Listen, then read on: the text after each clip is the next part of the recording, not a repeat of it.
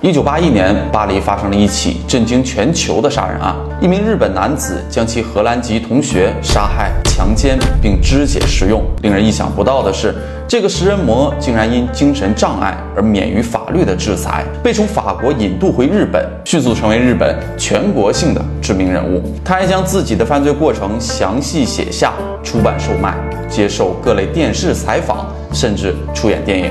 他就是我们今天故事的主角。食人狂魔佐川一正，一九四九年六月出生在日本神户一富商家庭，父亲是一名污水处理公司的大老板。佐川从小生活条件可谓相当富裕，他崇拜自己的父亲，却对自己的母亲一直心怀芥蒂。原来他妈妈怀孕时不慎从楼梯跌落，导致佐川早产，出生时体重不到两公斤。天生体质就比其他人差，小时候又患上了脑膜炎，导致身体瘦小。成年之后，身高也才一米五出头，体重只有六十多斤。就在日本普遍身高较矮的情况下，佐川也显得比较另类。他从小就受尽了别人的嘲笑，形成了内向孤僻的性格，也因外貌平平，使得他不受女性欢迎。加之父母。保守的性观念使佐川对性没能得到一个正确的认识。在佐川初中时，对着一个小男生的大腿竟有了性冲动，然后渐渐的，他开始对人体产生不可抑制的兴趣。成年后的佐川看见高个子的女孩，特别容易触发他内心的渴望，并且对西方身材高挑的女人有着偏执的欲望。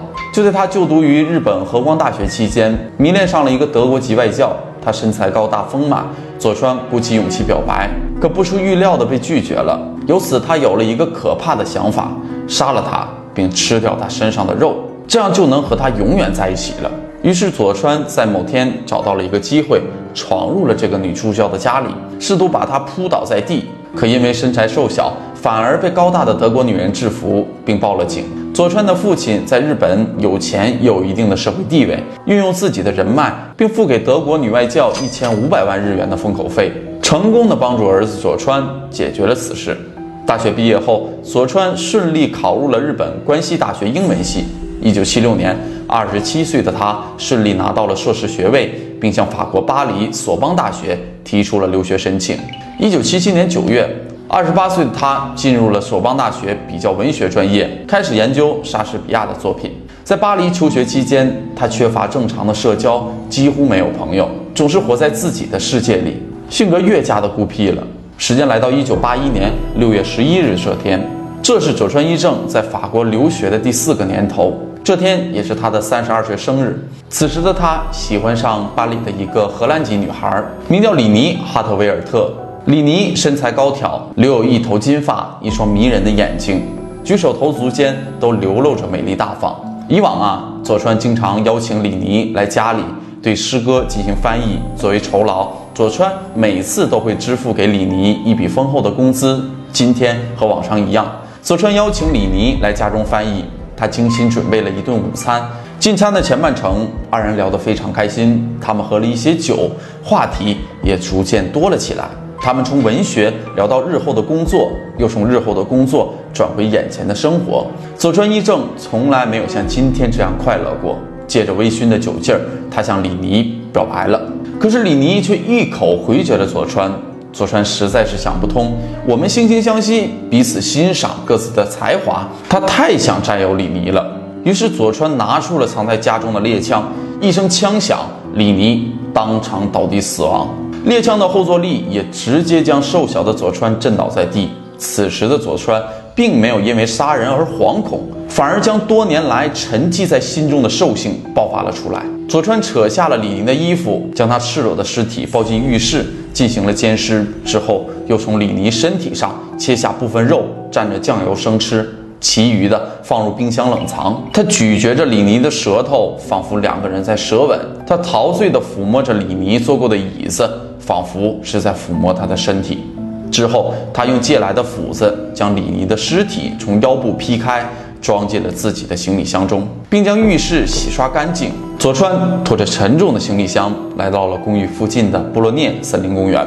此时已是清晨，一对在公园散步的老夫妻看见一个瘦小的身影拖着一个大大的行李箱，善意地问他用不用帮忙。没想到做贼心虚的佐川丢下行李箱，慌忙而逃。疑惑的老夫妻打开行李箱，看到里皮的尸体，吓了个半死，马上报了警。很巧的是，这名见过佐川一面的老太太是名油画家。因为佐川的长相太奇怪了，她毫不费力的就画出了佐川的画像。在接受警方调查时，这对老夫妻也一致认为，这个小子身材矮小，看起来一米五左右，像个侏儒。他应该是乘出租车来的。在他出现之前，老夫妻看到有一辆出租车离开，警方根据画像和老人提供的出租车型号，迅速展开了调查。很快。一个巴黎出租车司机找到了警察。他说，那天清晨在路过索邦大学学生公寓门口，一个矮个的亚洲男人拦下了他的车。上车的人不太懂法语，但英语很流利。他前额秃发，带着一个行李箱。他说要去布洛涅森林公园。警方立即赶到了索邦大学，学院方面也很快就辨认出了这个亚洲面孔的画像，他就是佐川一正。两年后，法国警方突击搜索了佐川一正的公寓。佐川对于警察的到来并没有感到意外，他没有反抗，反而对自己的行为供认不讳。警方逮捕了他。远在日本的父亲得知自己的儿子闯下大祸，连夜乘飞机赶去法国，并为儿子找了当地最好的律师辩护。由于当时法国和日本并未签署刑事案件的引渡条例，因此对于佐川的审判都在法国进行。佐川在所有证据都指向了杀害李尼的事实情况下，他的辩护律师并没有否认佐川一正的杀人事实，而是将进攻方向转向佐川一正精神失常。他提出，佐川一正在杀人之后进行了奸尸及食用尸体，并与尸体合影，这是明显缺乏正常判断能力的表现。他的精神状态明显与常人不同。接着，他的辩护律师又指出，佐川的弟弟是个自虐狂，他不会去伤害别人，但会自残，每隔一两年都会因为自残过于严重，必须要动手术而送往医院治疗。佐川也说，这是他家天生自带的精神异于常人的基因。法院采纳了这位律师的证言，在案发两年后，佐川一正正式以精神失常的名义住进了精神病院。成功的逃掉了谋杀、奸尸等等罪名。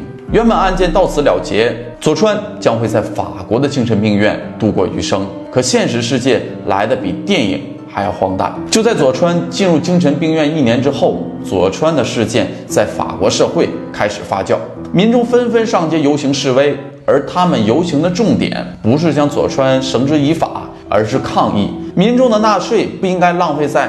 养着这种犯了罪的精神病身上，并且这个精神病人既是杀人凶手，又是外国人。经过民众的示威游行，法国政府迫于舆论的压力，做出了将佐川一正驱逐出境的决定。就这样，在法国的精神病院中，仅仅度过十四个月后，佐川一正回到了日本，进入东京市立松泽医院接受精神治疗。在治疗的三个月后，该院的医生就表示佐川并没有精神问题。这样，佐川所犯下的杀人案将在日本重新展开调查。可更让人意想不到的是，日本警方在向法国警方调取资料时遭到了拒绝，原因是无法提供无罪者的相关资料。就这样，日本警方在证据不足的情况下。只好取消对此案重新调查的决定。而佐川在东京市立松泽医院待了十五个月后，收到了医院开出的病情已有效控制的诊断书，从此恢复了自由之身。日本媒体在得知这一消息后，立刻引起了轩然大波，各家媒体竞相报道，很多专栏邀请他当作家，美食节目也找他当嘉宾，让他描绘出人肉的真实口感。和味道，还有导演找他拍摄同题材的电影，更有艺人找他合影和演出，以增加话题和热度。他还参演了两部成人电影。佐川还发表了自己的变态小说《在雾中》，里面的故事与李尼案件十分的相似。一时间，全日本关于食人魔佐川一正的消息铺天盖地。即便如此，佐川一正仍然是日本社会的边缘人物，为主流社会所不齿。因为大部分的日本民众觉得他的回归会给社会造成一定的安全隐患，而佐川也在消耗着自己食人魔的热度。渐渐的，围绕在他身上的话题被消耗殆尽。一个只知道消遣自己、杀人段子的恶魔，注定是走不远的。但食人魔的人设会伴随他的一生。他父亲的公司也因此事遭到了日本社会的抵制，成了日本人眼中的无良企业家、变态食人魔的父亲、日本人的耻辱等等。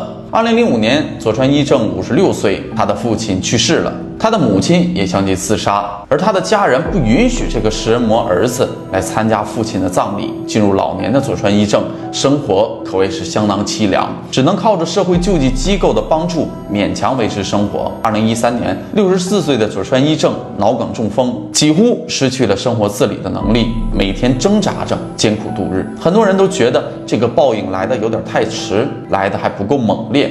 纪录片《食人录》的主角正是佐川一正，很多人都关注他是食人魔这一外在的现实。然而，不少人的性格是从小所处的环境造成的。他的母亲怀他时不慎从楼梯跌落，导致他早产，又患上了脑膜炎，从小体弱多病，身体也比常人瘦弱。他也因此受到同学们的冷嘲热讽，身材矮小成了他的致命痛点，也是他的敏感点。这在他的心理发育期像定时炸弹一样潜埋。待他心理成熟后，也许对他的心理进行了一种反噬。